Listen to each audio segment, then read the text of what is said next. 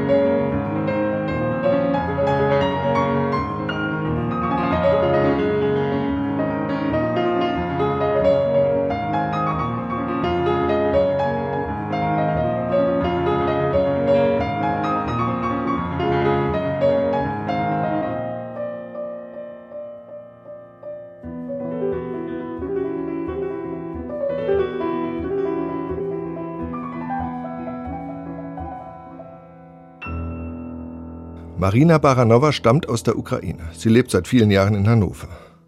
Über den Krieg in der Ukraine habe ich am Montag mit Alexander Kluge gesprochen. Es war eine öffentliche Veranstaltung, anberaumt lange Zeit vor dem Überfall.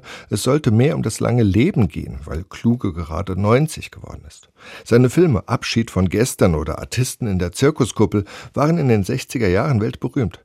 Jetzt bildet er mit seinen Freunden Jürgen Habermas und Gerhard Richter sowas wie den bundesdeutschen liberalen Nachkriegsgeistesolymp. Und weil im Olymp neben einigem Zank vor allem sehr viel Geist sitzt, haben wir auch über den Krieg gesprochen und einen kleinen Auszug möchte ich Ihnen nicht vorenthalten. Sie haben jetzt zum Beispiel in Bildern, wenn Sie aufmerksam geguckt haben, die Rasputica, die Schlammperiode in der Ukraine vielleicht bemerkt. Die russischen Panzer stecken im Schlamm, so wie sie die Straße verlassen. Krieg muss man zum Stolpern bringen. Ja, von selbst endet er nicht. So wie der Krieg ausgebrochen ist, hat er keinen Aufseher oder Vorgesetzten mehr. Sein Dämon, der träumt von seiner absoluten Gewalt. Wenn beide Parteien sich stark fühlen oder eine sich stark fühlt, gibt es ja. keinen Frieden. Wenn beide sich schwach fühlen, haben sie Frieden. Und wir sind Schwachstellenforscher als Poeten. Wir müssen herausfinden, wann beide gleichzeitig sich schwach fühlen. Das ganze Gespräch stellen wir übermorgen ins Netz. Auf SWR 2 läuft es am 8. April. Das ist der Jahrestag der Bombardierung von Kluges Heimatstadt Halberstadt. Da läuft das Gespräch dann um 23.05 Uhr. Sie hören das SWR 2 Lesenswert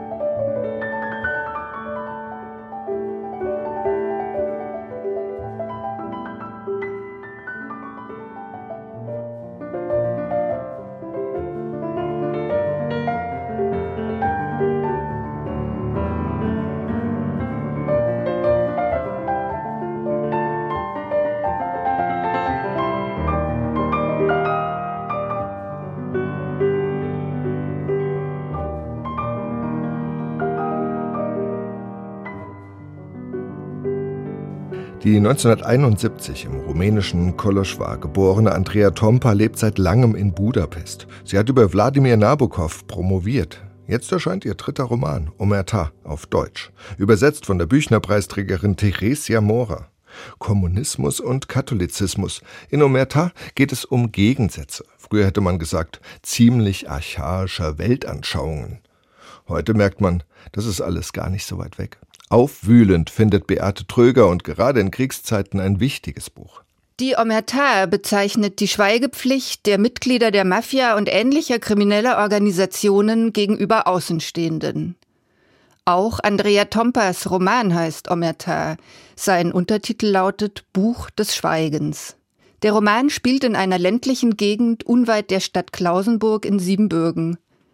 Seit 1920 gehört die frühere ungarische Provinz zu Rumänien. Vier Figuren kommen in Omerta zu Wort. Drei Frauen, ein Mann. Sie alle erzählen ihre eigene Geschichte vor dem Hintergrund der Jahre 1940 bis 1967. Theresia Mora übersetzt die sehr unterschiedlichen Tonfälle, von denen der Roman auch lebt, brillant und mit höchster Wortfindungskunst und Lust aus dem Ungarischen. Als Erzählerin des ersten Buches tritt Kali auf, eine arme Bauerntochter, die ihren prügelnden, trinkenden Ehemann verlässt und Anstellung bei dem Rosenzüchter Wilmosch findet. Wilmosch, dessen Perspektive das zweite Buch wiedergibt, ist ein botanischer Nerd, bis die politischen Machthaber ihn und seine Leidenschaft entdecken, um damit das Ansehen der Sowjetunion im Ausland zu stärken. Das dritte Buch erzählt die Geschichte aus der Sicht von Anushka, der 16-jährigen Halbweisen, die Wilmosch nach Kali zu seiner nächsten Geliebten macht. Im vierten Buch spricht Rosa, die Schwester von Anushka, die unter dem Ordensnamen Eleonora Franziskanerin wird. Ihre Religiosität macht sie zum Opfer der Securitate, stürzt sie in endlose Verhöre, eine zehnjährige Haftstrafe, in einen Zustand körperlicher Verwüstung und seelischer Trockenheit. Rosa erzählt im kargen Tonfall einer Nonne und auch in der Absicht, die zum Schweigen gebrachte Kirche auf ihren Schultern mitzutragen. Ich muss ab jetzt dankbar sein, denn wenn ich mich schlecht verhalte, wird man mich wieder reintun und ich muss den Rest meiner Strafe absitzen. Ob ich gelobe, meine Dankbarkeit auszudrücken, ich gelobe es. Wenn ich über entsprechendes in Kirchenkreisen Kenntnis erlange, werde ich es dann sagen? Ich verspreche es. Rosa bricht das Schweigegebot und steht damit am Ende eines regelrechten Reigens von Leiden und Gewalt. Auch Kali ist eine, die spricht. Sie ist eine Art bäuerlicher Scheherazade, eine lebenskluge Erzählerin tradierter Geschichten und Märchen. Nicht zuletzt aufgrund dieser Erzählkunst wird sie zur Geliebten von Wilmosch, der, Zauberer genannt, so leidenschaftlich Rosen züchtet, wie Kali erzählen kann. Was Wilmosch Kali im illegitimen Zusammenlegen verschweigt, sein Talent im Umgang mit den Rosen wird von den Vertretern der Regierung entdeckt. Sie wollen seinen Betrieb in eine staatliche Versuchsanstalt umwandeln und mit den züchterischen Ergebnissen das Ansehen der UdSSR in der Welt stärken. Seine Sprache verrät den Aufstiegswilligen, Anpassungsbereiten, ist oft eher Gerede denn Rede. Ein Mensch weiß sehr gut, wovon er was versteht und wovon weniger, und was er nur ahnt oder annimmt, und worin er todsicher ist. Denn worin man todsicher ist, das muss man gar nicht mehr sagen, denn das ist so, ein Fakt. Wilmosch lässt sich immer weiter auf die Pläne der Regierung ein, aus finanziellen Gründen und auch weil er sich in die weit jüngere Halbweise Anuschka verliebt. Sie begehrt er mit der Verzweiflung eines Mannes, der sich mit seinem Altern schlecht abfinden kann. Als ihre Schwester Rosa verhaftet wird, kann Anuschka vom inzwischen hochdekorierten Wilmosch keine Hilfe erwarten. Anuschka berichtet. Nachdem die Rojika ihr Urteil bekommen hat, bin ich dann nicht mehr so oft zu Wilmosch Badji. Nicht, dass ich ihn nicht liebe, weil ich Wilmosch Badji ewig lieben werde. Oder er ist immer seltener zu mir gekommen. Er hat halt alles bekommen. Er ist in Posten gekommen, in die ein Ungar überhaupt kommen kann. Fast ist er Minister geworden. Alle Figuren im Roman bleiben am Ende einsam und gebrochen zurück. Wie Tompa die Geschichten ihrer Figuren mit der Geschichte Siebenbürgens während und nach dem Zweiten Weltkrieg verquickt zeigt, wie das Streben und Begehren nach dem guten Leben, sei es als Bauer, als Rosenzüchter, als weltlich oder spirituell Liebende, politisch oder apolitisch, getrieben von Macht oder zum Dienen bereit, im Malstrom der historischen und politischen Bedingtheiten zerrieben zu werden droht. Die zunächst nicht unproblematisch scheinende Metaphorik des Züchtens macht Andrea Tompa extrem fruchtbar. Das lateinische Verb propagare, wörtlich übersetzt fortpflanzen, ist mit dem Wort Propaganda verwandt. Durch Tompas narrative Verbindung dieser Bedeutungen lernt man in Omerta nicht nur viel über die Kultivierung von Rosen. Wilmusch Züchtungskunst und ihre Vereinnahmung durch die Machthaber wird zu einer Allegorie der Möglichkeiten und Grenzen des Kultivierens, zu einem Lehrstück über die Zurichtung von Individuen.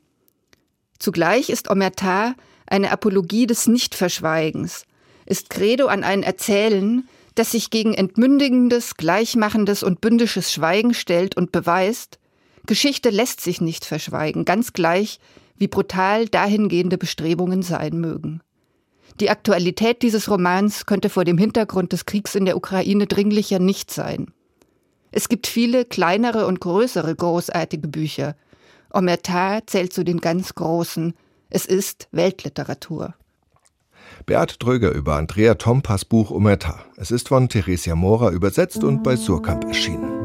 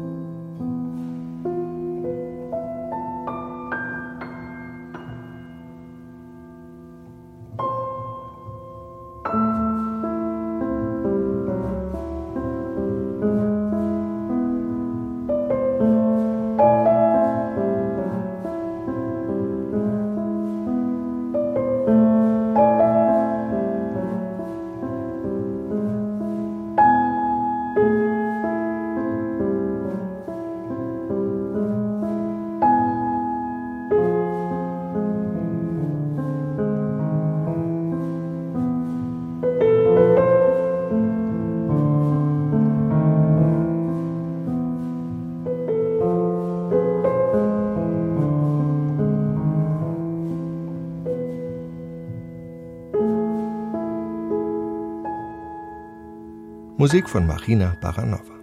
Historische Bücher, die sich einem einzelnen Jahr widmen, liegen schwer im Trend. Mit Moskau 1937 von Karl Schlögel und 1913 von Florian Illies hat es angefangen.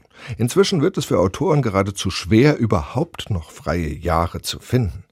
Der Lyriker und Übersetzer Norbert Hummelt widmet sich nun dem Jahr 1922, das ist also genau 100 Jahre her, aber das runde Jubiläum ist für Hummelt gar nicht der einzige Grund, sich diesem Jahr zuzuwenden. 1922 ist für ihn schlicht, so der Titel des Buchs, das Wunderjahr der Worte. Wolfgang Schneider bespricht dieses Buch für uns. Für Norbert Hummelt ist 1922 das Wunderjahr der Worte, weil gleich zwei seiner Lieblings- und Lebensbücher damals erschienen. Der Ulysses von James Joyce und das epochemachende Langgedicht The Wasteland von T.S. Eliot, das Hummelt selbst vor einigen Jahren als Das öde Land neu übersetzt hat. Joyce und Eliot stehen im Zentrum seines Buches, aber Hummelt erzählt auch von Ezra Pound, dem unermüdlichen Impresario und Netzwerker der Moderne. vom Rosenfreund Rilke, der 1922 nach langer Stagnation in seinem Walliser Wohnturm einen nie gekannten Schaffensrausch erlebt, indem er die Sonette an Orpheus und die Duineser Elegien vollendet. Von Virginia Woolf, die mit Neid und Ressentiment den Ulysses liest und sich dabei fühlt wie beim Anblick eines Halbwüchsigen, der sich seine Pickel aufkratzt. Mit Jacob's Room veröffentlicht sie 1922 selbst ihren ersten großen Roman auf Höhe der Moderne. Auch dabei Marcel Proust, körperlich ruiniert von den selbstverordneten Medikamenten. Er wird in seinem letzten Lebensjahr immer berühmter und korrigiert bis kurz vor seinem Tod am Riesenwerk auf der Suche nach der verlorenen Zeit. Mit großer Sachkenntnis und Liebe zur Anekdote schaltet Hummel zwischen den Biografien hin und her. Am lebendigsten ist ihm das Porträt von Joyce gelungen, der mit seiner Familie in schäbigen Pariser Wohnungen lebt und sich zu oft betrinkt. Seine stark schmerzende Augenkrankheit verschlimmert sich, aber sein Arzt hat keine Zeit für einen Hausbesuch. Er schickt einen Studenten, der Joyce in seiner Wohnung in der Rue de l'Université aufsucht und sich entsetzt zeigt, wie schmutzig es dort ist.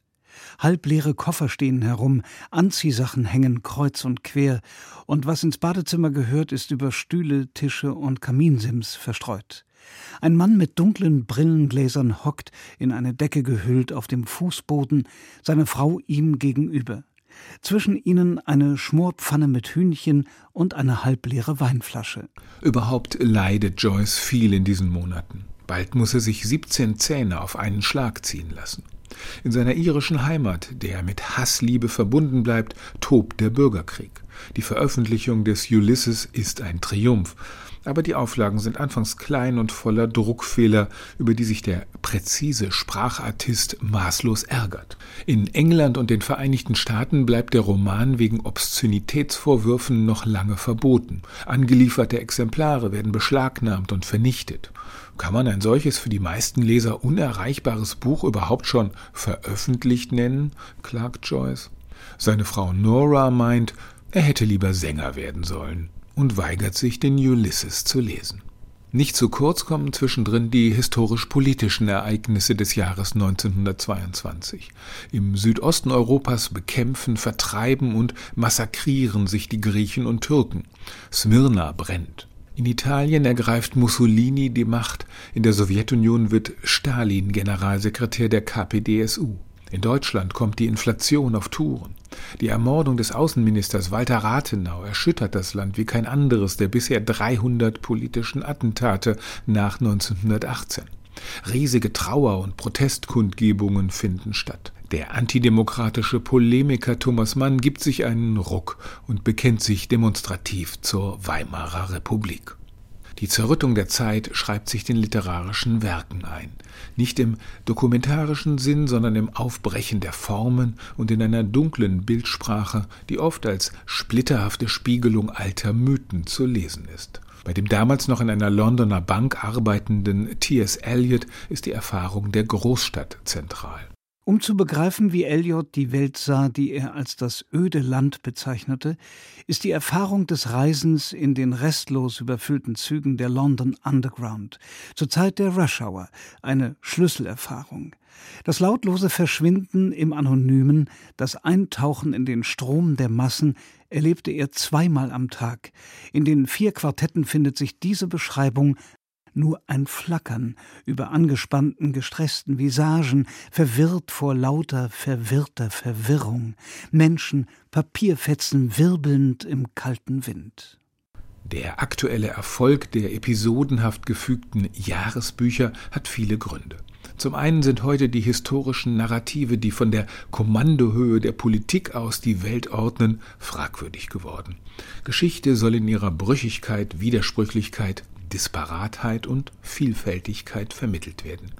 Die Potpourri-Geschichtsbücher nach Jahreszahlen können das und bieten zudem gerade bei den gut ausgeforschten Epochen eine frische Perspektive voller Erlebnisandrang. Vermischte Meldungen aus Politik, Kultur, Sport, dazu Unfälle und Naturkatastrophen. Am 15. März liest Franz Kafka das erste Kapitel seines neuen Romans Max Brot vor.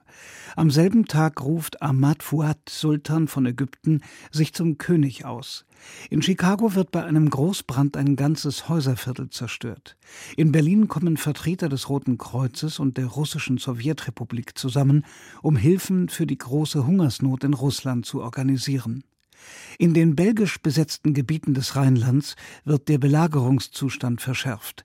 Deutschland und die Schweiz trennen sich bei einem Fußball-Länderspiel 2 zu 2. Mit bisweilen waghalsigen Verknüpfungen werden erzählerische Zusammenhänge hergestellt, wo nur zeitliche Korrelationen sind. Aber zweifellos gehört das Mysterium der Synchronizität zum Reiz solcher Jahreschroniken. Ebenso die Verwunderung über Zusammentreffen, die wir heute höchst bedeutsam finden, auch wenn sie damals ganz beiläufig geschahen. Wie kann es sein, dass Joyce und Proust eines Nachts gemeinsam in einem Taxi sitzen und sich rein gar nichts zu sagen haben? Florian Illies, einer der Erfinder dieses Genres, wüsste wahrscheinlich eine Antwort, denn er gibt in seinen Büchern vor, das Innenleben der porträtierten Zeitgenossen zu kennen, drängt sich mit der erlebten Rede in ihre Seelen, zelebriert Einfühlung und Emphase. Norbert Hummelt geht seriöser vor, beschränkt sich auf das, was wirklich überliefert ist und erlaubt sich nur gelegentlich kleine Anempfindungen. Das macht sein Buch sympathisch und verlässlich. Allerdings nimmt er sich die Lizenz, einen privaten Erzählfaden einzuflechten. Er handelt von seiner Großmutter Franziska, die 1922 den Großvater kennenlernte, ausgerechnet auf dem Friedhof. Vielleicht haben sie zusammen ein paar Haribo-Goldbeeren gegessen, denn auch diese, so hummelt, bahnbrechende Erfindung gehört ins Wunderjahr 1922, das man in seinem Buch fast so eindringlich erlebt, als wäre man selbst dabei gewesen. Wolfgang Schneider über 1922, das Wunderjahr der Worte, erschienen bei Luchterhand.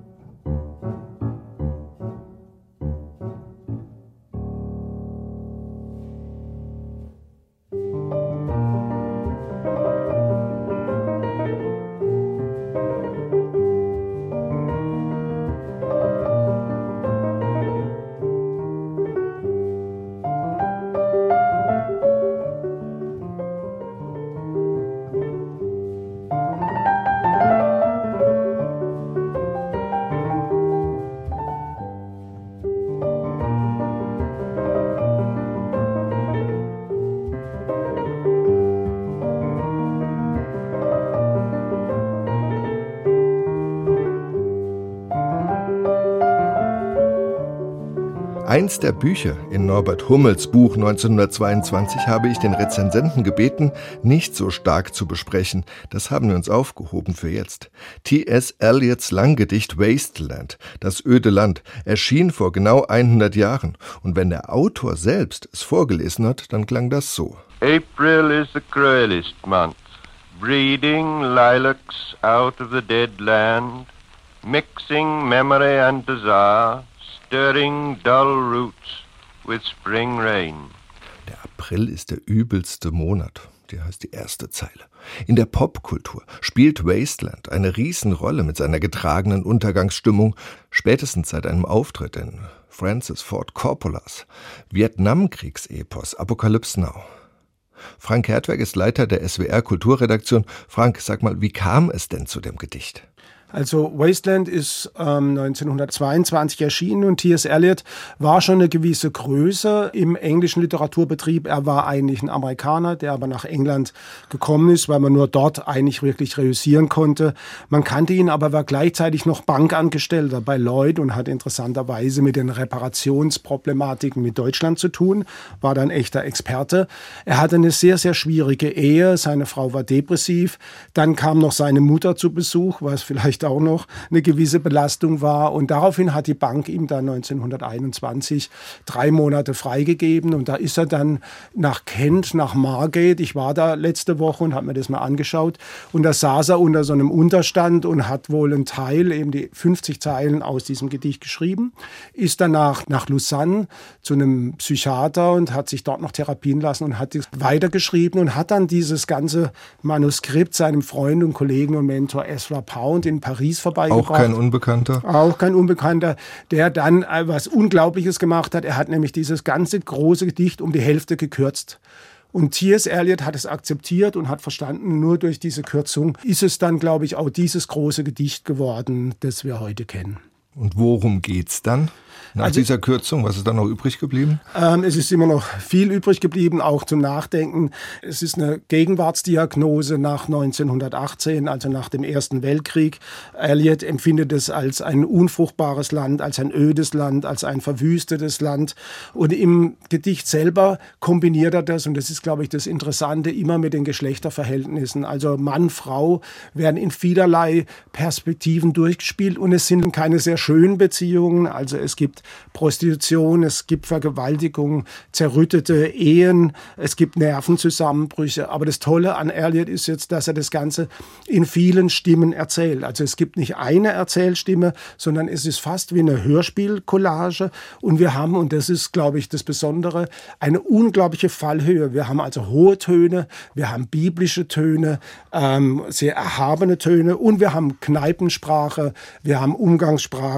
Und das Ganze ist unterfüttert nochmal eine Dimension durch eine Unmenge von Bildung. Also Eliot war ein sehr, sehr gebildeter Dichter und hat sehr, sehr viele Anspielungen drin. Also es gibt heute eine Art Eliot-Industrie, die versucht, allem nachzuspüren. Das macht auch sehr viel Spaß. Er selber hat im Anmerkungsapparat auch noch was geliefert. Aber das Geniale ist, er hatte wirklich ein absolutes Gehör für Sätze. Das heißt, er konnte Shakespeare-Sätze, Dante-Sätze, Webster-Sätze aus früheren Jahrhunderten nehmen in einen neuen Zusammenhang stellen und man liest es und es passt auch in den heutigen Zusammenhang. Wie ist das, wenn du es liest? Hast du das Gefühl, dass du es gerne liest oder liest du das jetzt mehr so aus so Schlaumeiergründen? Man liest immer auch aus Schlaumeiergründen, weil man ja Schlaumeier sein will. Nee, es macht riesig Spaß. Und je mehr man sich damit beschäftigt, und es gibt da auch noch eine Aufnahme von ihm, die man auch noch anhören kann, ähm, um das Ganze zum Klingen zu bringen. Es ist echt ein großes Stück Musik. Apropos Musik, ähm, die Sprache ist ja was ganz Eigenes dabei. Es gibt jetzt ein Schreibheft, das ist so eine legendäre Literaturzeitschrift, herausgegeben von Norbert Wehr. Da wird in ganz vielen verschiedenen Übersetzungsversuchen versucht, sich dem Ganzen anzunähern. Wie finden Sie es? Ähm, sag mal, wie findest du es? Ja, wie, wie findest du es? Ähm, ich mag das Schreibtisch, das ist, äh, Entschuldigung, ich mag das Schreibheft, das ist einer meiner Lieblingszeitschriften, weil man immer eigentlich Entdeckung macht. Und jetzt haben sie eben den ersten Teil dieses Gedichtes. Es sind fünf Teile. The Burial of the Dead haben sie neu übersetzen lassen. Es gibt ja die quasi anerkannte von Norbert Hummel. Bei Surkamp sollte man auch immer darauf hinweisen, kann sich jeder besorgen, zweisprachig, schönes Nachwort. Und jetzt gibt es eben von Esther Kinski eine Übersetzung, Anja Utler, von Rainer G. Schmidt, Rike Schäffler, Jewgeni Breger und Johannes Ungelenk. Und es macht sehr viel Spaß zu sehen, wie ein manchmal ganz einfach scheinender Text doch auf viele, viele Arten, multiple Arten übersetzt werden kann. Also ich finde es sehr, sehr anregend und sehr augenöffnend. Also Schreibheft wie immer was ganz Tolles. Danke. Ich sprach mit Frank Hertweg über Wasteland von T.S. Eliot und das gerade erschienene und wieder mal sehr tolle Schreibheft von Norbert Wehr. Wie gesagt, auch in der Popkultur hat Wasteland echte Spuren hinterlassen. Zum Beispiel kennt das jetzt jeder. April von Deep Purple. Da haben Richie Blackmore und John Lord gemeinsam gedichtet. April is a cruel time, even though the sun may shine.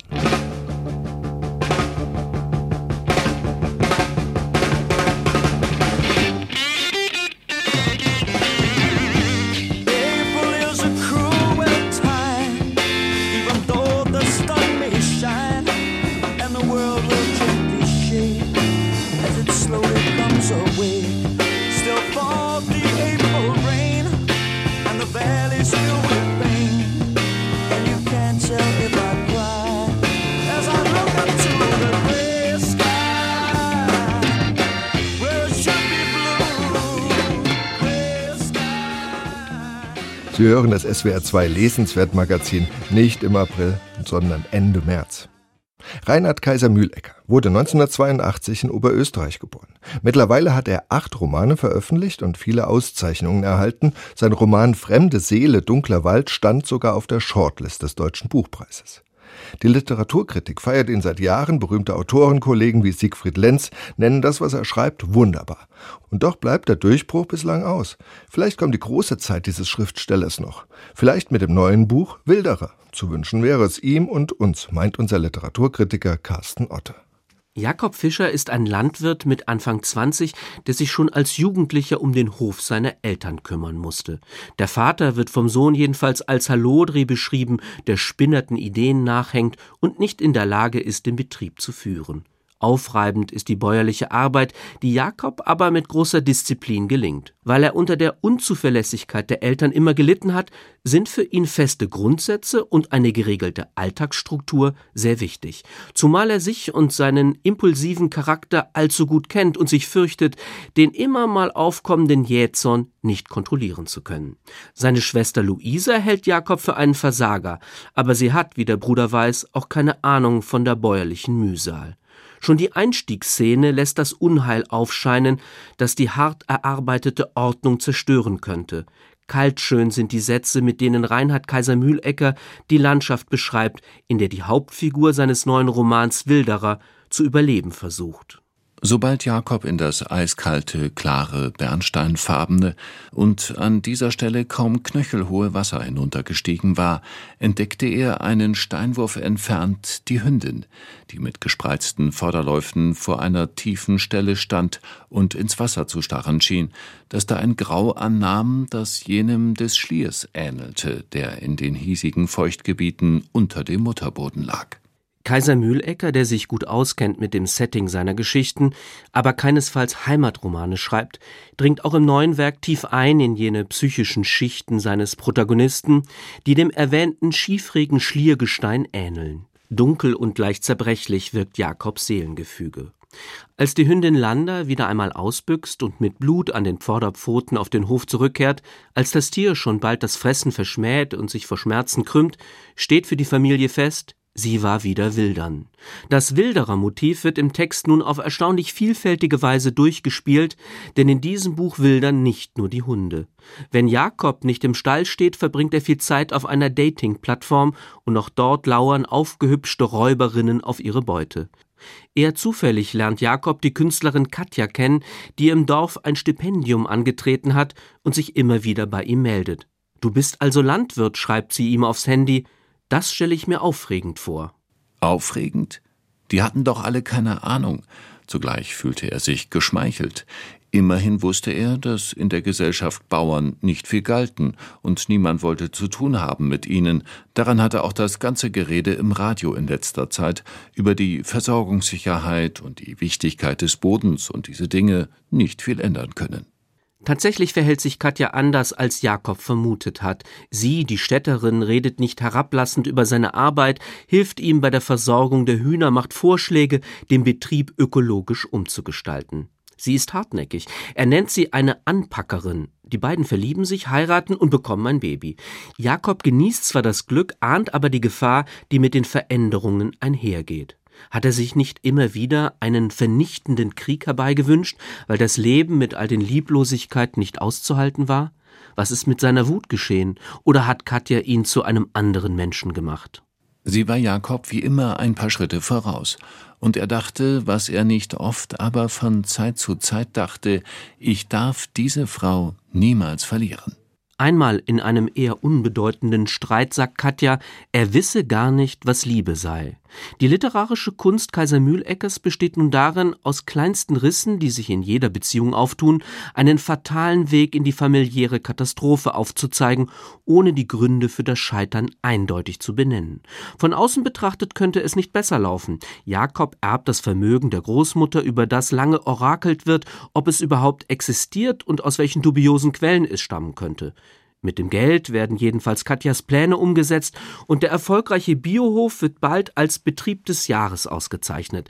Der Bürgermeister hält auf dem Hof eine Festrede auf den Vorzeigebauern, dem selbst die neidvollen Tiraden der Schwester nichts mehr anhaben können. So jedenfalls nimmt Jakob die Geschehnisse wahr und da der Erzähler ausschließlich bei seiner Hauptfigur bleibt, führt Katjas Entscheidung, kurze Zeit später den Hof nahezu fluchtartig zu verlassen, auch zur Frage, wem hier überhaupt zu trauen ist. Sie hat Angst vor dir, erklärt Luisa, womit Jakob erneut in einem Strudel von Selbstzweifeln unterzugehen droht. Das konnte doch nicht sein. Er wollte das alles nicht. Er wollte den Wirbel nicht, das Chaos, das Regellose, Unabsehbare, wollte nicht, dass dann auch noch die Mutter kam und auch sie sich neben die sich von allen abwendenden, vor allen zurückweichende Katja stellte, als müsse man sie vor Jakob beschützen als seien Luisas Worte wahr, als stimme es, dass man Angst vor ihm haben müsse. Was stimmt wirklich? Sind Katjas Befürchtungen berechtigt oder werden hier wieder einmal die Vorurteile bestätigt, unter denen Jakob zeitlebens gelitten hat? Diese Fragen stellt der durchkomponierte Text auch ans lesende Publikum, das sich niemals sicher sein sollte, die richtige Antwort parat zu haben. So unheimlich Jakob in vielen Szenen erscheinen mag, ist seine Härte etwa gegenüber wildernden Hunden nicht auch verständlich? Sind die Maßstäbe, die auf dem Land gelten, andere als die des kultivierten Städters? Oder ist Jakob doch ein Psychopath, der schreckliche Erlebnisse in Kindertagen nicht verarbeitet hat und besser allein bleiben sollte? Um seinen Sohn hat er sich vorbildlich gekümmert. Die Liebe gegenüber Katja scheint trotz eines Fehltritts aufrichtig. Gerade in der renitenten Uneindeutigkeit entwickelt das Buch eine beeindruckende Tiefe. Seine karge Sprache schafft etwas sehr Seltenes in der deutschsprachigen Gegenwartsliteratur. Gerade in den Passagen größter Erschütterung entstehen kurze Momente der Erhabenheit. Wer sich einmal auf die schroffen Charaktere eingelassen hat, wie sie in ihrer Verzweiflung um Menschlichkeit ringen, wird nicht mehr aufhören können, Kaiser Mühlecker zu lesen. Der literarische Ton dieses Autors erinnert manchmal, wie selbst Peter Handke angemerkt hat, an die Seelen- und Naturbeobachtungen eines Adalbert Stifters, aber der Vergleich hilft nur mäßig. Die singuläre Qualität dieser Prosa besteht nämlich nicht nur in der Beschreibungskunst einer bäuerlichen Kulturlandschaft, in der Entwicklung von Figuren, die sich wie verwundete Raubtiere verhalten, sondern auch in einer feinen Komik der Hoffnungslosigkeit. Und dann setzte Jakob die Kopfhörer auf und schaltete das Radio ein, drehte den kleinen Knopf ein wenig weiter. So war es gut, laut genug. Es lief ein Violinkonzert, bestimmt was eines von Haydn oder Beethoven oder Mozart oder Schubert. Sie spielten ja doch nie was anderes. Carsten Otto über Reinhard Kaiser Mühlecker, Wilderer. Das Buch ist bei S. Fischer erschienen. Und jetzt kommt keine Klaviermusik, jetzt kommt Glitzerschwein. Glitzerschwein heißt ein Titel von Fortuna Ehrenfeld, eine Band mit dem Frontmann Martin Bechler. Die Texte gehören zum coolsten, was Popmusik derzeit kann. Pack dein Scheiß zusammen und dann fahren wir hier weg.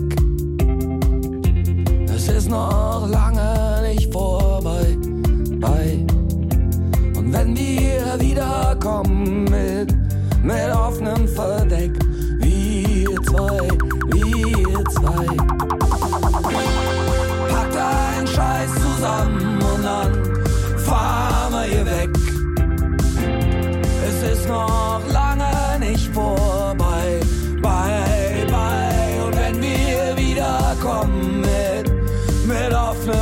Verdeck, wir zwei, wir zwei. Glitzerschweinchen rosa. Glitzerschwein von Fortuna Ehrenfeld.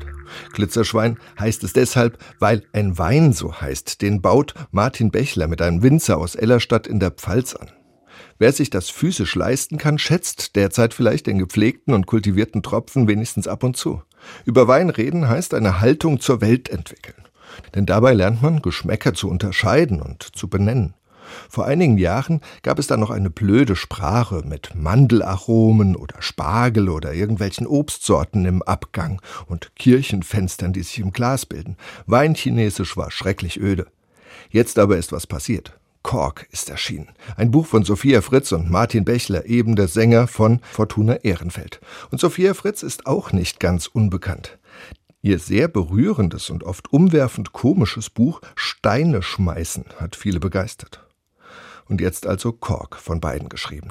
Was mich am meisten begeistert hat, ist die unangestrengte Weinempfehlung zur jeweiligen Lebenslage, und die beginnt damit, dass die Heldin Sophia in einer Weinstube arbeitet und sich von den Bestellungen der Gäste wenig beeindrucken lässt. Stattdessen bringt sie, was sie für richtig hält, ungefragt, ohne darüber zu reden. Man bestellt einen Riesling, bekommt aber Grauburgunder, weil die Kellnerin meint, man habe bestimmt Liebeskummer und da passt Grauburgunder eben besser.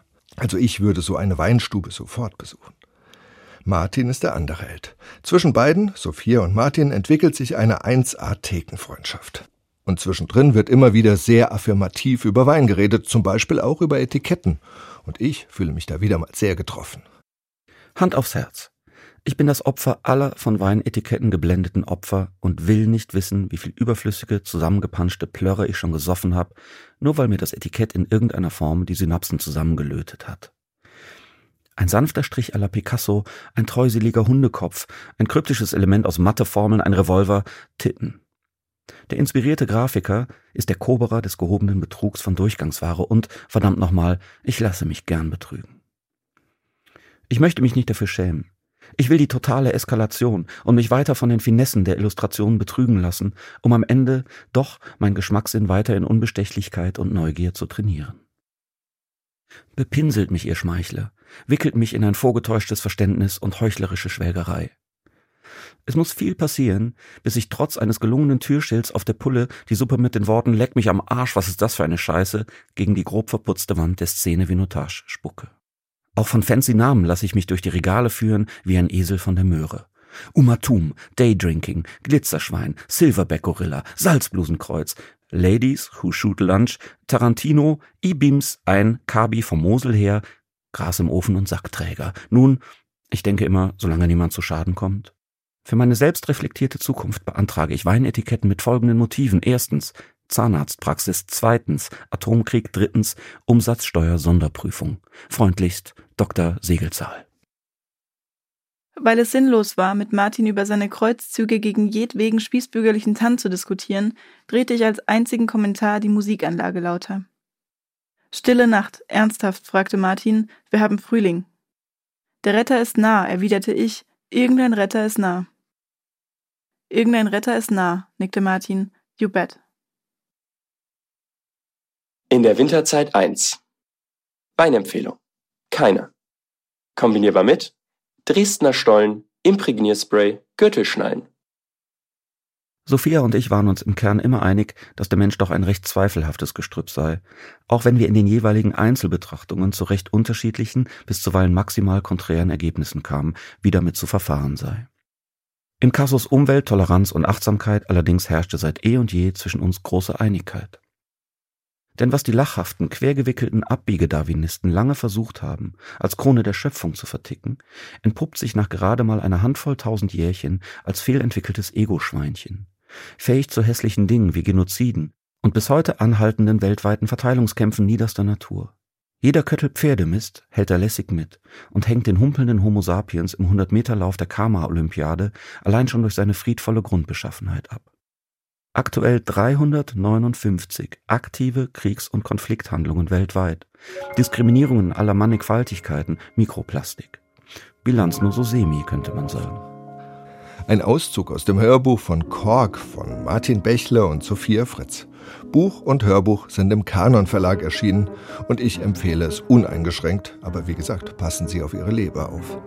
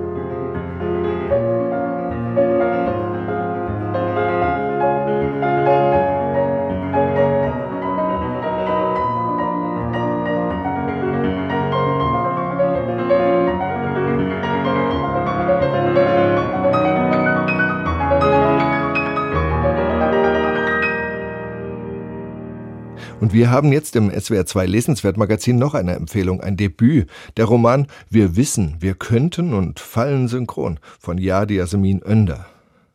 Super Titel, kann man gar nicht anders sagen. Und ein Coming-of-Age-Roman, der es in sich hat. Nicht ganz leicht und definitiv nur geht so lustig. Michael Au hat das Buch für uns gelesen und meint, stark. Jade Yasemin Önders Erstlingsroman Wir wissen, wir könnten und fallen synchron ist literarischer Punkrock. Zornig und aggressiv. Mit Sätzen, die wie wummernde Bassläufe direkt in die Magengrube fahren. Ein verstörender Text. Sucht man nach den Gründen dafür, wird man sicherlich als erstes in Önders Lebenslauf fündig. Geboren wird sie 1985 in Wiesbaden als Tochter eines türkischen Vaters und einer deutschen Mutter. Als Jade Yasemin 13 Jahre alt ist, zieht die Familie nach Kaiserslautern. Das Gymnasium verlässt sie ohne Abschluss. Ihren Lebensunterhalt verdient sie dann erst einmal als Buchhändlerin, Köchin und Sängerin, ehe sie mit 25 Jahren das Abitur auf dem zweiten Bildungsweg macht. Ihr erstes Theaterstück Cartonnage wird zu den Autorentheatertagen 2017 eingeladen und am Wiener Burgtheater gleich drei Spielzeiten lang gespielt. 2018 gewinnt sie den Open Mic Preis und ein Jahr später den Martha Saalfeld Förderpreis für ihren nun vorliegenden Roman. Am Anfang hieß er noch Bulimie Miniaturen. Ein Arbeitstitel, der viel über Inhalt und Form aussagt und deutlich weniger enigmatisch ist als der, der nun auf dem Buch prangt. Wir wissen, wir könnten und fallen synchron. Was damit gemeint ist? Nun, das erschließt sich auch nach gebannter und aufmerksamer Lektüre nur in Teilen. Wenn man Enders Text etwas vorwerfen mag, dann dies. Er übertreibt es ab und an mit seinem Unwillen, sich verständlich zu machen. Önders kurvige Vita zeugt von der Suche nach sich selbst und dem eigenen Platz in der Welt. Die namenlose Protagonistin ihres Romans ist ihr darin ähnlich. Sie sei an einem Tag ein Jahr nach Tschernobyl geboren worden, lässt uns die Ich-Erzählerin gleich zu Beginn wissen. Und nur wenige Sätze später erfahren wir auch dies. Ihr Vater stirbt, als sie acht Jahre alt ist. Fortan macht sie sich Vorwürfe, schuld an dessen Tod zu sein. Die Gründe, die sie dafür anführt, dürfen allenfalls metaphorisch genannt werden. Sie habe mit ansehen müssen, wie des Vaters Hand in die Kreissäge geraten sei, als dieser ihr eine Schaukel gebaut habe. Und plötzlich erbrach ich scharf in die noch immer sich drehende Kreissäge hinein, die das Erbrochene in klitzekleine Bröckchen schnitt, und die flogen nur so durch die Luft, auf Bäume, Blätter und ins Gras, und das sah ich erst dann auch auf meinen Vater drauf. Schon auf den ersten Seiten wird also eines klar. Da erzählt jemand, die uns in radikaler Offenheit an ihrer Suche nach Halt und Geborgenheit teilhaben lässt, der es aber auch eine diebische Freude bereitet, uns immer wieder in die Irre zu führen. Önders Text besteht aus lauter Miniaturen, die sie in wilden zeitlichen Sprüngen kollagiert. Mal sind die Narrative märchenhaft, dann wieder hyperrealistisch. Lyrismen folgen Dialoge, Briefauszüge und andere erzählerische Formen. Viele Teile ergeben zusammengesetzt ein Bild. Dieses Bild zeigt eine junge Frau, die an sich und der Welt leidet. Warum das so ist, jenseits des frühen Tods des Vaters, bleibt vage. Fest steht nur, da ist jemand einsam, fühlt sich falsch, nirgends zugehörig, fremd was die Eltern verbieten, ist, was die Jungs wollen. Was das Mädchen will, ist, was die Eltern verbieten. Und was die Jungs wollen, ist, was das Mädchen verbietet. Was die Eltern wollen, findet das Mädchen langweilig. Was die Jungs langweilig finden, wollen die Eltern. Aber was das Mädchen will, will keiner. Ihre Seele leidet Höllenqualen. Körpersäfte fließen en masse. Sie betäubt sich mit wahllosem Sex, mit Fress- und Kotzattacken. Bulimie, diese gesellschaftlich so verbreitete, doch literarisch kaum aufbereitete Krankheit, ist in diesem Roman Ausdruck einer wachsenden Paranoia der Protagonistin. Atemlos streift die Erzählerin durch ihr eigenes Leben, durch das ihrer Eltern, Groß- und Urgroßeltern. Dabei geht es immer auch um ihren ethnischen Hintergrund. Önder hält sich aber nicht damit auf, kulturelle Differenzen zu debattieren. Der Blick der Erzählerin auf sich selbst ist dabei geradezu abgeklärt, distanziert, stets auch ironisch distanziert. Ihr eigentliches Thema Identität. Wie lässt sich diese finden? Wie bewahren? Was man nicht ist, sieht man sofort. Und was man oft nicht sieht, ist, wer man ist. Wer ist schuld daran? In jedem Wesen ist ein einziger Weg angelegt, und der endet immer an einer Balustrade. Geradeaus geht keiner, denn krumm ist die Wirbelsäule, bis sie zerfällt. Am Ende kämpft sich die Erzählerin aus ihrem metaphysischen Loch und begibt sich auf eine Reise, von der hier nicht so viel verraten werden soll. Von dieser Autorin möchte man noch mehr lesen. Michael Au über Wir wissen, wir könnten und Fallen synchron von Jadi Yasemin Önder. Das Buch ist bei Kiepenheuer und Witsch erschienen. Diesen Beitrag und die anderen Rezensionen der Sendung und die Titelliste können Sie auf swr2.de nachhören oder nachlesen. Das war das SWR2 Lesenswertmagazin heute mit Büchern von Andrea Tompa, Norbert Hummelt, dem Schreibheft über T.S. Eliot, Reinhard Kaiser-Mühlecker, Martin Bechler und Sophia Fritz. Technik der Sendung hatte Anja Senkpiel, ich bin Alexander Wasner und zum Schluss noch einmal Musik von Marina Baranova aus dem Album Atlas of Imaginary Places.